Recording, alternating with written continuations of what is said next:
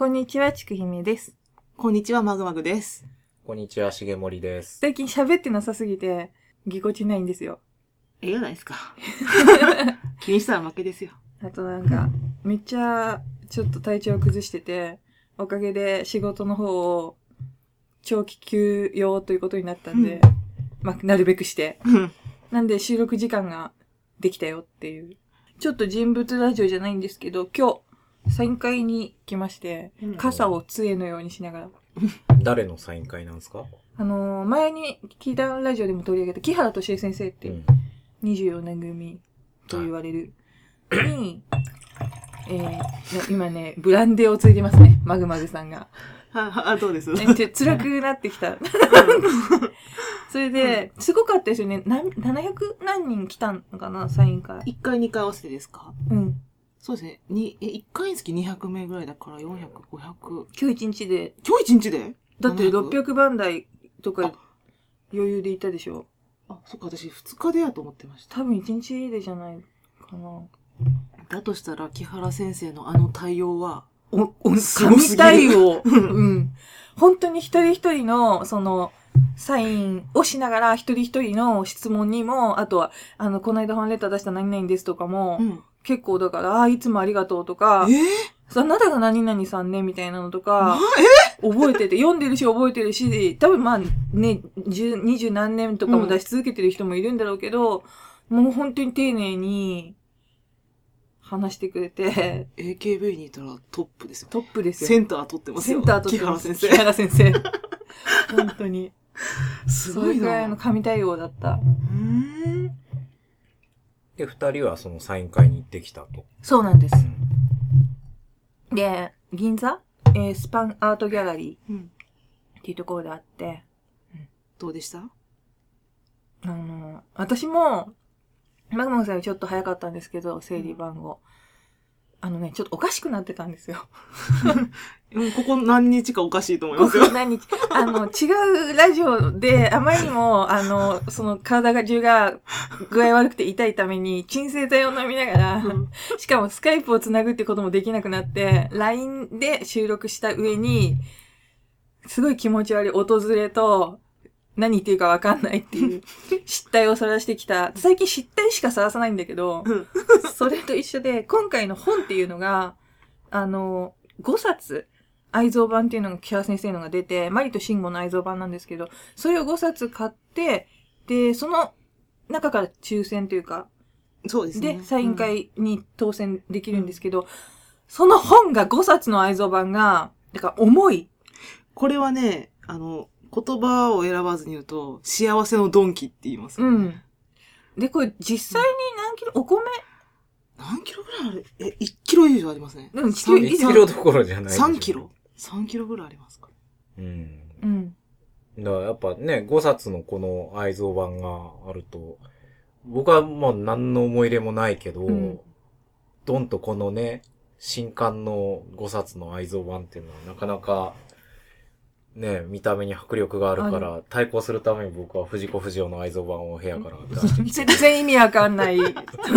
愛蔵版対愛決。蔵版対決みたいな。ちょっとこの二人の熱量に負けないために、藤子不二雄 A のブラック4話短編集と、F の SF 全短編集、中央公論者のね。持ってきましたよそうね。。ドヤ顔で。そう、どうや、これどうやって間にこの話差し挟んでいくんだろう話話の内容についていけないから、せめてこのね、あのそうそう。ボリュームで物量で対抗しようと。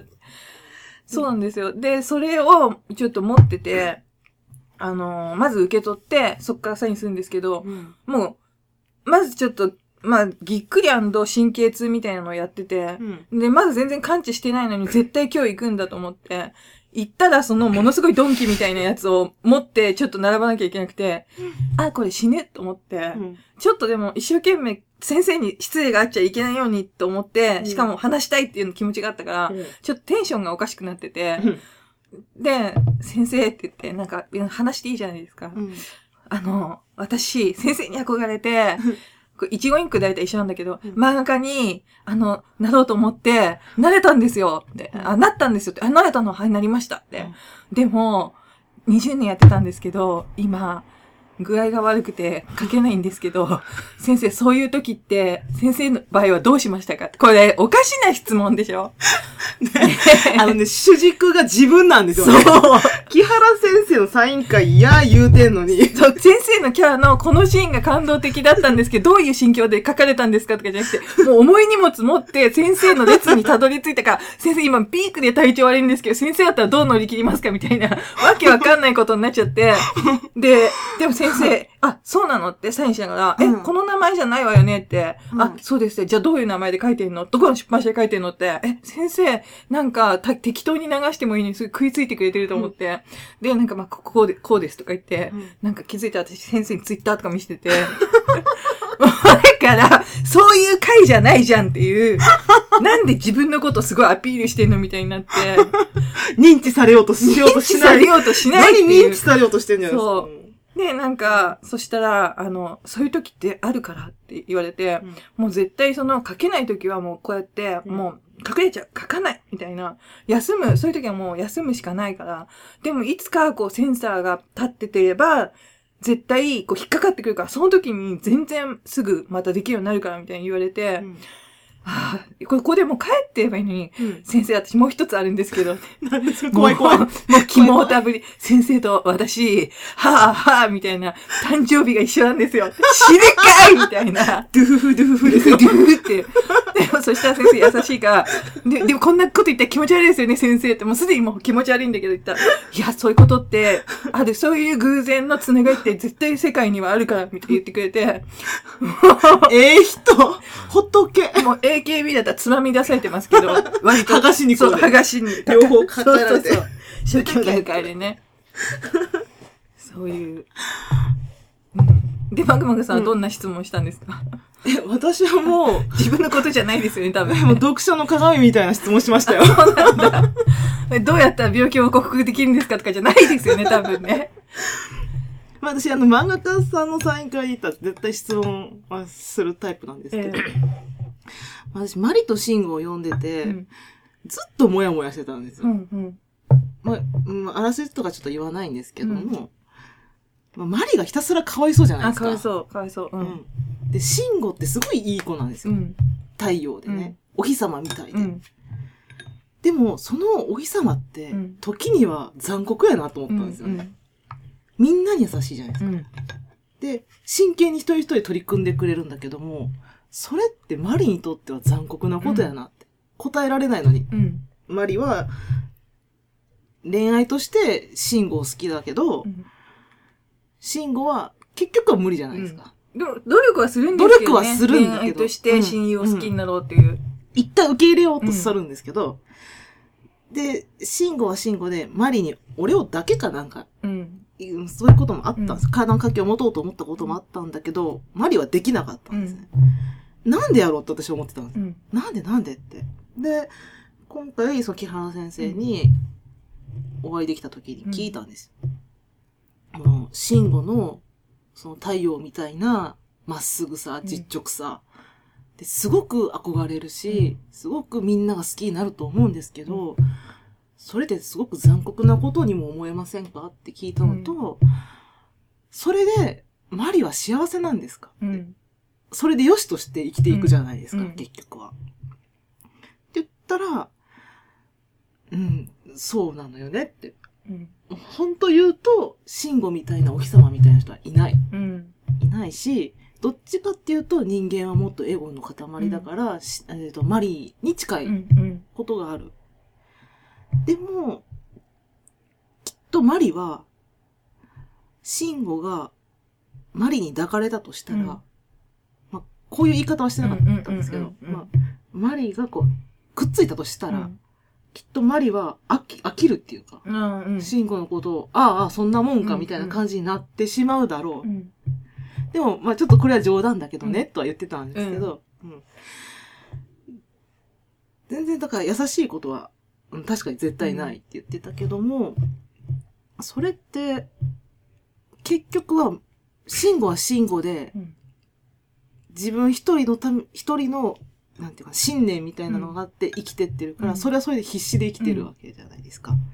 あの、慎吾の病院を立て直して、自分が委員長になってって、課長になりたいっていうのがあったから、結婚は女性とするって決めてたし、マリはマリで、お父さんの仕事を受け継いで、一人で生きていくっていう決意もしているから、ここがちゃんと自立して生きて、成り立ってる二人っていうのを描いたっておっしゃってて、だから、うん、恋愛云々っていうんじゃなくって、同志、同志っていうかな、魂的なもののつながりを書いたっておっしゃったんですよ。やっぱりあとはその児童院のうん。高校から成長して一人の人間がどうやって生きていくかっていうのを、まあ他の周りもそうだけど、うん。すごい丁寧に描いた結果があの結果だよね、とは思う。ちゃんとだからなんでこういう風になったかっていうのを描いてるんだよね。だからくっついたけど結局無理で、で、あの、さっき私もパラッと読み返したんですけど、その、慎吾が問うんですよ、マリに。なんで俺を抱かなかったんだって言って。マリは分かってたんだ。うん。自分で自分が分かってたじゃないですか。抱いたらもう終わりだっていうことを分かってたから、それはしなかったんやろうなっていうのと。でも、ああ、私はそれで、あ、じゃあ、一人一人が、個人個人が自分で生きていかなければ、うん結局はダメってことですよねって、うん。それは読者さんの受け取り方次第によっていくけども、うん今、私、私うんがその、今の年で、うんまだちょっと違和感を抱いてる。な、なんで、その、慎吾の優しさっていうのは残酷なんじゃないかと思ってるけども、また10年後、うん。読み直したら違う意見になってると思うし、そのまた10年後読んでも、また考えが変わってると思う、うそういう作品を作りましたからっておっしゃったんですよ。優しい。はあってなんかもっとね、もっと言ってたんですけど、忘れた？あの、木原先生前にしてちょっと忘れましたね。うんでもなんかすごい腑に落ちました、うん私の中では。ずっと慎吾ってずるいなと思ったんですよ。ずるい、ずるいってわけじゃないけどな、まあ、いっぱいうん。マリを救ってるけど、マリの欲しいものでもなかったじゃないですか。結局ね、あのーあの慎吾のうん明るさを前に、最初はマリンのことが好きで嫌がらせをしてたかがりくんでさえ、最終的に慎吾のことを、うんうん好きになったじゃないですか。うん。好きってそういう恋愛感情とかではないかったりするけど、うん、だから、あとは、ちょっと話がそれるかもしれないけど、キャラの作り方のパターンとして、夢野の先輩とマリンの関係とか、あと、かがりくんと、あとあれだっけ？あ竹。あ、あの、いつもそばにいてくれてる人ですよね。のって、あの、あの時代のやっぱ先生くらいの時代だったら、ああいうボーイズラブ的なものの念頭にあったのが、まあ、こっからちょっとわかんないかもしれないからなけど、オスカー・ワイルドとその恋人のボージーっていううん。男性同士の同性愛っていうのの感じとか、あとはランボーとベルレーヌとか、っていう感じのやつが、まず最初にお手本として、あとはその日本の修道とかっていうのが多分最初にボイドサブっていうのがない時代だから、あったと思って、すごくそういう、なんていうの、共依存に近い、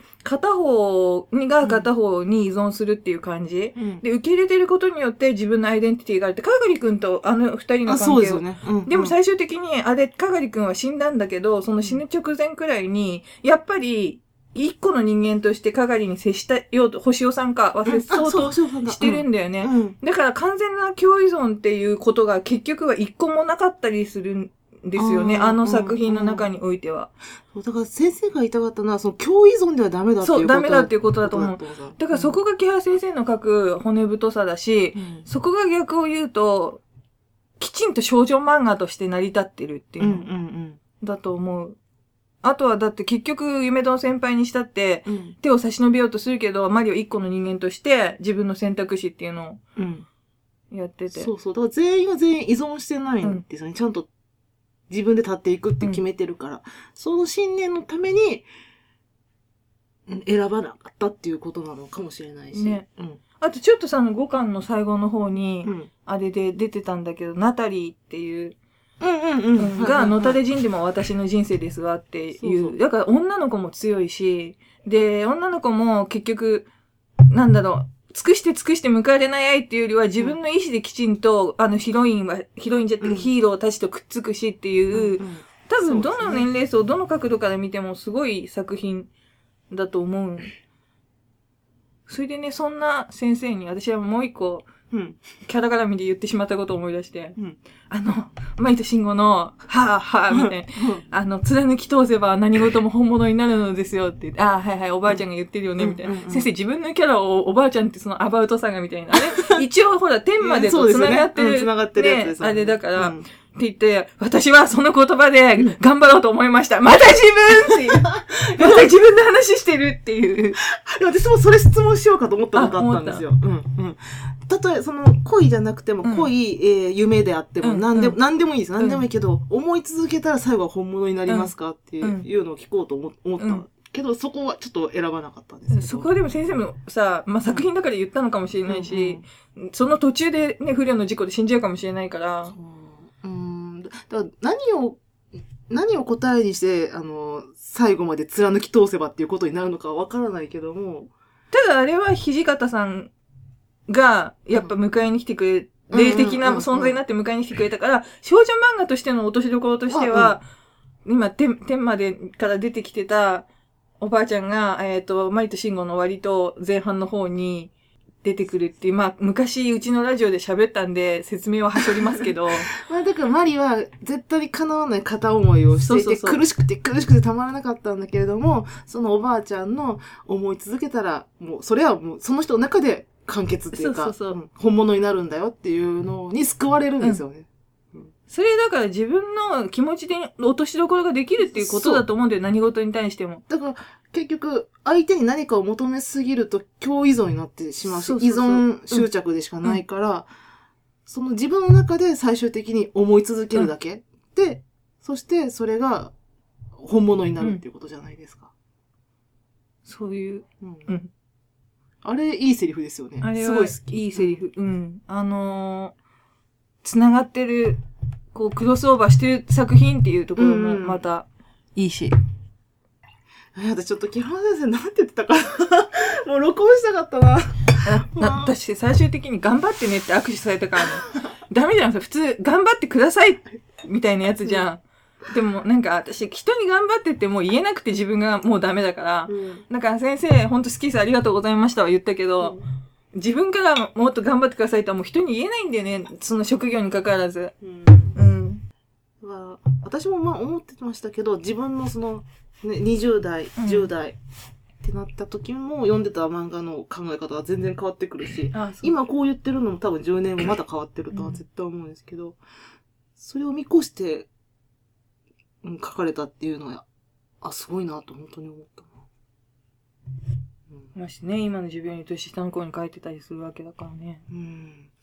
だってやっぱり、うん、うんそれこそ、何、一桁が6歳とかやったら、ひどい、マリかわいそうってなってるかもしれないし、20代の子やったら、いや、マリもどうなのって言ってるかもしれないし、30代になったら、あ、これは、お互いがお互いを選ばなかったことによって共依存から逃れているものはあるな。っていうのもあるし、か、かといって、共依存じゃないけど、お互いが必要としてないわけじゃないじゃないですか。うんちゃんと、ここで立ってう、ん。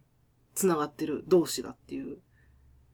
で、結局あの、マリがパリに行った後の話で出会う人物と一見、うん寂しいか共依存っぽい感じになるんだけど、うん結局その人たちの人生をきちんと見送ってあげたりとか、まあ割と死んじゃう人たちが多いんだけど、そうですね。そういうことがある。ただ、うんまあ、あとは、やっぱり短編が上手かったりするんだけど、夢の石踏みとかになってくると全然違って、うんもっと女性の狂気とか、本当に共依存とか、そっちを前面に押し出す作品がやっぱ増えてくるから、うん。そういう意味では、マイとシンゴは本当にみんなに救いがあるうん。作品だったっうん。ていうのは、あるかなと思う。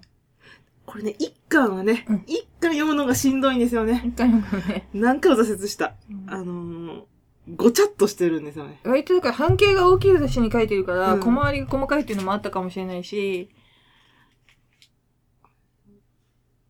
不気味な6週間の話がしたいなっえていう。違う違う違う。い一巻ですか？僕だから、マリとシンゴって読んだことなくて、うん今、一巻のつか第1話だけ読んで、うんあのー、旧制高校の話じゃないですか。で、そこでなんか割かしこう、コメディタッチというかね。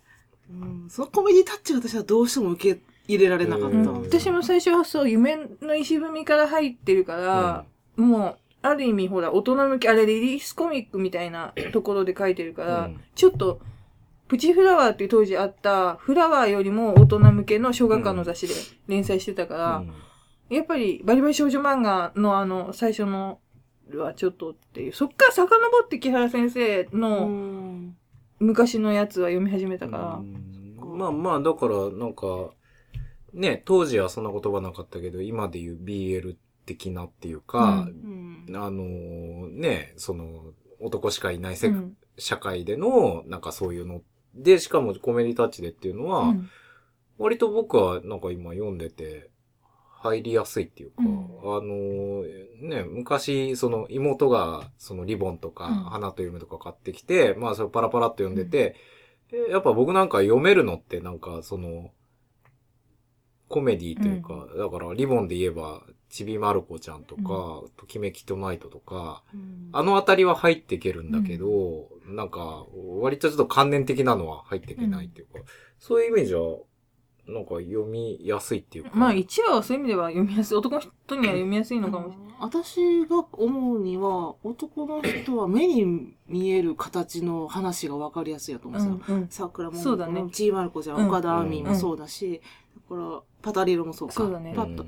女性って私は感情の生き物だと思ってるから、この一コマのこの目が何かを語っているとか、だから、ポンの一族ダメだけど、うんパタリロも、あれも大丈夫だって言うもんね。うん。なんか、あの、11人いるはう、ん。すごい読みやすかったんだけど、ポーの一族はちょっと入りづらい。竹宮恵子は平気でしょ、全然。あ、そうなんですか？いや、でもないかな。でも SF だから平気なわけではないんだ。あーでも多分なんかあんまりハマってないから、うん多分なんか入りにくいなんかは。なんかあるのかうんだから多分頭の中で女性、うん女性男性って言う分けるわけじゃいかないんですけど、うんあの、妄想しやすういん。のは女性側の方が強いかなって。うんこの一コマにきっとこんなことがあって、うんあんなことがあって、っうん。てなるから感情的に入りやすい。うん。で、多分少女漫画もそういう作りやすくしてると思うんですよ。うん。その女の子たちが想像しやすくするように。うん。だからなんか三分的なもんは入っていきやすい。一条ゆかりとか、あの、スストーリー展開がはっきりしてるっていうか。ど、勇敢クラブっていうそう、だからなんかその、間違えても砂の城じゃないと思う。うん。砂の城を読ましたら、なんじゃこれっていうの。うん。な詩的な感じっていうか、うん。その詩と三分の違いみたいな、うん。割とその、なんつうの、あの、目的に向かっていくようなのは入りやすいけど、割と詩ってほら、なんかこう、そう、言葉の、そこにこうこだわるっていうか、その、い意味合いだとか言葉の響きだとか、そっちで別にその、ね、行き先が全然変わっていいわけじゃん。なんかちょっとそういうのは入りづらいかなっていうのは。だから、少年漫画はう、んバトルしてるけど恋愛感情もあって、ヒロインもいるけど、少女漫画は恋愛ありきみたいな感じで、まあ、そうじゃないのもあるけど、すっげえ乱暴な言い方したら、うんで、その恋愛ありきの中で、いろいろ自暴自棄になったりしした時に他の人とこういう会話をしてとかから物語が広がってったりするっていう感じだから、人間関係ありきなのと、行動、冒険ありきなのとの違いっていう感じかもね。ああ、そうかもしれない。うんわかりやすい。それはで、やっ、ぱ、なんか理屈を求めるっつうか、うんなんかその、因果関係だったり、その、はっきりした説明を求めがちだと思うね。なんか男の人って。でも実は、でもそっちの方が書く側としては得意で、うんだからもう四角いと書きで囲んでバーって説明が入って、シーンが入ってで、で、こういう歴史的背景とかがあって、その中に恋愛の要素が入ってるけど、あくまでこの歴史的な何かを遂行しなきゃいけないっていうものを書く方が得意。うんうん。読むのは別にどっちも好きだけど。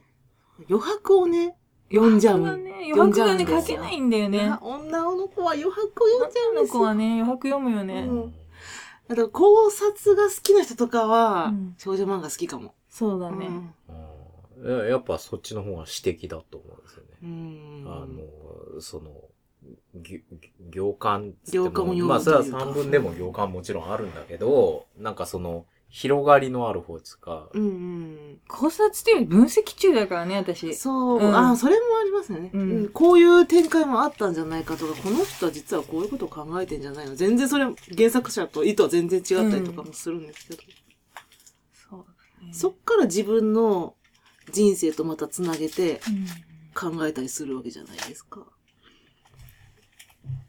だから、どうやったらうん。具合が悪い時休めますか？って聞いちゃうっていう。もう、もう70を過ぎている作家さんに。聞くべきことじゃないっていう。いや、本当になんか今日ピークで具合悪かったから、ちょ、おかしくなってて、あとテンションで。そういう。いや、でもね、すっごく丁寧に答えてくださそういまし、た。誰に対してもね、聞いてるとそうだったよね。うん。うん私、サイン会ちょくちょく行きますけど、ここまで丁寧に答えてくださった先生はいないあと。下手したら喋ってくれなかったりする。ね、うん流れあ作業だったりする。ううんんありがとうございますだけだったりとか。すごく真摯に答えてくださって、うんそっちに感動しすぎて忘れるっていう、アホなことをするって。私人生で言ったら、ゆきかおり先生とうん、石井隆先生と、まあ、その間に何があったって感じなんだけど、あと、吉田祐樹先生と、あ、吉田ゆき先生、吉田先生サインいただきましそうた。そうそう。あの、あと、木原先生うんと、あ、でも、あとは、水木先生と、石橋貴明か。なんで？急にできましたけど。ファンだったんで。ぐらいかな。あそこできびだんご食べてる人がいるんだけど、あこのきびだんごが、ね、あれえ、ですか？これ、これってオブラート？オブラートです。ああ、食べられる。戦時中に出てくるきびだんごでしょ、それ。あの、潰した羊羹みたいな形。そん想像の違うきびだんごが出てきた。まあ、そんな感じかな。うん。いい、いい、いいよね、こんな。うん。あサイン会のね、お話ですそう、からね前回の話ですから。う。ん。あ、どうしよう。本当に言ったこと、うん、違ってたらどうしよう。あ、でも、うんこれは私のい覚えてる範囲内です。それだけ言わせてほしい。でも本当に子供に話しかけるように、ん。幼い子にも分かるように喋ってくれた。うんうんう。うんん。なんか、多分ちょっと安心できない雰囲気が出てたのかもしれない。うん。いや、だし、やっぱその、正確に別にその客観的に見て正しいとかじゃなくて、うんこんなん全然主観でうんうん自分がどう感じたかでいいと思うし。私、初めに言っちゃいましたもん。あすいません。私がまだ未熟だから読み解けないのかもしれないんですけど。ってちょっと慎吾でやってることは残酷じゃないですか？すごい漫画のファンのあるべき姿みたいな感じ。でもなんか、そういうのも先生やっぱり、あそのいろんな人の主観があって、でもそれって私の作家側が、あの、ちゃんと書ききれてないのかもしれないし、それをその場合もあるし、って言って、いえ、私の、私が未熟なんですって。うん。いや、でも、あれですよ。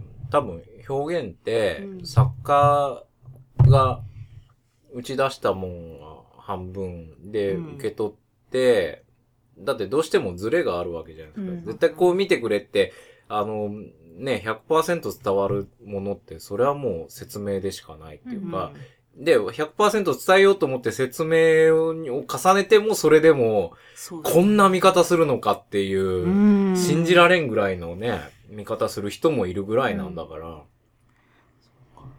うん、なんか私は今日すっごく腑に落ちた。あとなんかファンの人も雰囲気がすごい良かったよね。よかったですね。皆さんなんか穏やかでしたね。穏やかったし、本当に好きな感じをうんすっごい伝えてるっていうか。そんな穏やかじゃない雰囲気の、ん？なんか集いとかもあるんですか？僕あんまりよく知らないけどあ。る。ある。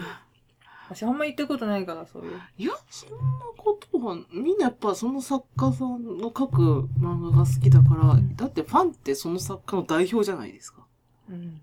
そんな下手なことをね、しないとは思いますけど。うん、いや、でもなんかほら、最近の先生は違いますみたいな。それはそれで言ったら面白いですうんね。いや、だって僕、あの、ほら、ずっこけ三人組ってあるはいはいはい。あれが好きで、うんでも、何作目ぐらいかな ?7 作目ぐらいから、うんなんかちょっと感じが変わってきたんですよ。うん。で、なんか子供心に、なんか先生それは違いますって手紙出そうかと思ってたぐらいの、今から考えるとすごい痛い子供なんですよ。あ、すみません。矢沢愛先生やろうとしたことある、それ。それ先生違うと思います。子供ですよ、子供の頃ですけど。うんでも、多分なんかその、最初自分が読ん読んでみて、うんこのテイストが好きだって思って、うんこう続けてうん読,、うん読んだり、追っかけたりするわけじゃないですか。でも、んやっぱ微妙にこうちょっとテイストが変わってくると、いや、それは乱れてますよ、みたいな。うん。なんかまた、ちょっとね、自意識がうん。こう生まれてきた頃にね。お前ら鬱陶しいな。そう。いや、だから、今になって思って、ああ、しなくてよかったって。私もしなくてよかった。そういうファンをね、キダラジオは淘汰している。そういう。ね。うん。いいんですか？その不気味な6週間の話は。不気味な5週間ね。5週間？うんいや、別にいいですよ。俺はもう自己満足で持あってきただ、け。俺もこんだけ愛蔵版持ってんだぜって店に来ただけなんでしょ？そう。それよりも、この、愛盗人と愛尋ね人っていうのがね。これなかなか。誰のいや、藤子不二雄 A のね。え、そうなんですか？そうそうそう。うーん。あの、愛盗人は結構古本屋で出回ってたんだけど、うん愛尋ね、あ、違う。うん、愛尋ね人っていうのはなかなか出回ってなくて、うんそれが復刻されたんで、よしと思って。え、それはなんでそっちの方が人気があったんですか？作品の内容が違った。人気があったんじゃなくて、なんか、女性誌に連載してたのかなこの両方って。うんだけど、多分、この、もう続編の愛尋ね人の方は、あんまり、だから、部数が出なかったあー出回んなかったんじゃないですか。もともとの発行数がそんななかった。そう。だからずっと探してて出なかったのが復刻版に出たんうで、んよしよしって。ちなみに重本さん、A と F はどっちが好きなんですか？どっちかっていうと A 派ですかでしょうねんでしょう、でしょうね。?A ねっぽいもんいや、でも F も好き、すごい好きなんですよ。だから、あんまり子供の頃ドラえもんとかって、うんちょっとバカにしてたんですけど、今読むと、深いぞと。いや、深いっていうか、なんかちょっとその F の狂気というか、なんかうんなかなか素晴らしい。あれエスパーマミはどっちでしたっけ？F です。?F か。うん。あ、F、あ、そっかそっか。やっぱ F の方が闇を感じる。いや、A の方が、え？F、だってエスパーメンになんでヌードモデルの必要がある？あ闇ですね。なんで？子、供の頃普通に見てたな。普通になんで脱いでるんだろういや、だから F の方がなんとなくこう、幼年漫画的な、うん。だからドラえもんとかパーマンとかオバキューとか、な感じはするけど、いや、その中にすごいこう、その、なんつうんですかね、マニアックな知識だったり、うん。もう自分の趣味をむちゃくちゃ、うなんかよく言われるのは、スネ夫が自慢する趣味っていうのは、うん。もう F のこの趣味が投影されてたへりとか、ー。うん。なんか、あの、A は割とそれを前面に出してきてるけど、うん F はさりげなくそれをうん出してるみたい仲いいんだろうね。だから、なんかだから組んでるんでしょうけどね。なね。うーん、ま、ぶつからないけど、まあ、知識のレベルが同じぐらいで。まあでもなんかその周りがいろいろみたいな話は聞くけど、うん。奥さんとか、なんかみたいな話は、じゃあもうあんま詳しいこと知らないけど、噂に聞く話ではなんかその、周りのなんか圧力があってみたいな、うんうん。本人同士っていうよりも、うん。えなんか言いたいことあります？大丈夫です。マグマグさんでよかったんですか、今日は？今日はマグマグです。あの、マリとシンゴに、うんマリとシンゴをちょっと読み直して、あの、自分の方でうん。ちゃんとやります。私も、あの、じゃあゲームオブスローンズ3回ぐらい語るラジオ撮るんで。私も混ぜて。私も混ぜて。一人目として。もう。そうね。うんじゃあ、そんなわけで。あ、あと、あの、メールとかをもらったのが、去年の7月とかぐらいにもらったやつが、一回読んだんですけど、それか配信ができなくて、今更っていう感じになったんで、全部読んでるんですけど、ちょっとありがたく読ませていただいたっていう形で、あと今年の3月か4月くらいにも一通もらってるんですけど、それはいつか、ただ、私の結婚についてに関してだったりするんで、それをもらった時点では発表あんましてなかったんだけど、ツイッターでしか、もうラジオでもろバレになってるんで、それもありがたくいただいたという形で、今後もまあ、でも、メールとかいただけたらまあ、ありがたいんで、ということで、はい。木原先生、ありがとうございました。あと、迷惑かけて申し訳なかったです。思い出したら、思い出したらどっかで追記します。うん。うん。私本当に、うんあの、気持ち悪さを前面に押し出してしまって、反省するっていう。まあ僕は全然参加してないけど、話を聞くだにいい人なんだなっていう。そういうね。もう、ね、結局、総合的にいい人って感想ですよね。いいそれしかない。わかんないですよ。その、つ長い付き合いしてるわけでもなんでもないけれども、うん今日の、その、じゃあ、はいそんなわけで、ありがとうございました。ありがとうございましたありがとうございま。した。